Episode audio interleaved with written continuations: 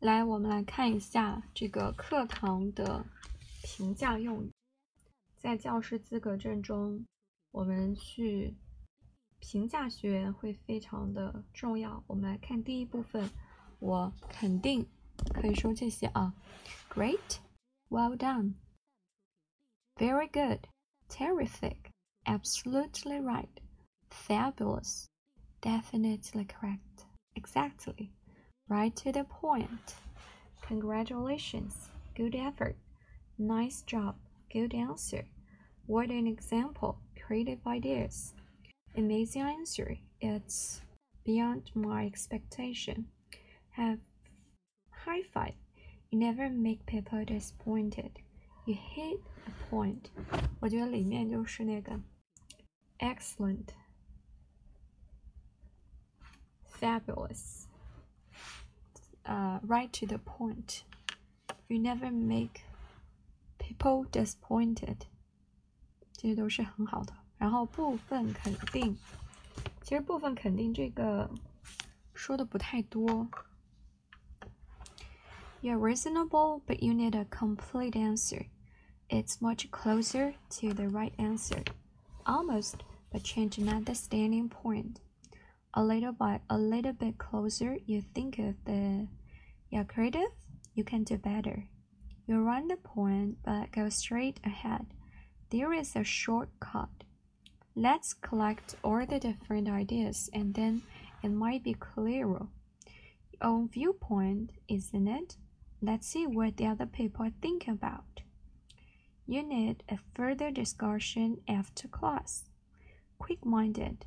The your reply is not the answer. My question is idea is right, but try to say it in complete sentences. 这是部分肯定的。第三个呢，就是这种委婉肯定的方式，就是 think it over and try again。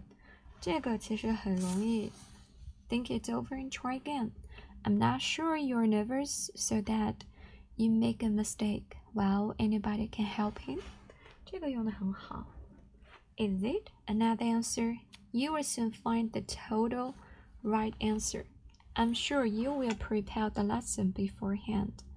I wish I could help you more in writing. Don't keep silent or you will hide your light under the bushel. 用的比较少。Is it enough answers? Well, can anybody help him? Think it over and try again. 用的比较多。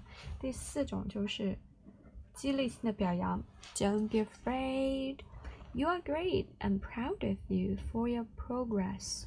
You made fabulous improvement, and I don't doubt you will succeed sooner or later. Wonderful. I appreciate what you have done in your learning. 这个可以是在那个情感。给我了这个。嗯。Unique ideas. I hadn't ever thought of that. You have made a better English speaker than days ago, I dare say. You always have interesting ideas. The harder you work, the sooner you will improve. The harder you work, the sooner you will improve. 你工作越努力，学习越努力，你就会提高的越快。Clap our hands. He really grows a new person. 所以。 大部分其实是这种充分的肯定，如果不太对，你可以用委婉的否定，说 Well, can anybody help him? Is it? Enough answers? Think it over and try again. 或者是那种激励性表扬，它适合在那种情感提升的时候。阿姨买了任何。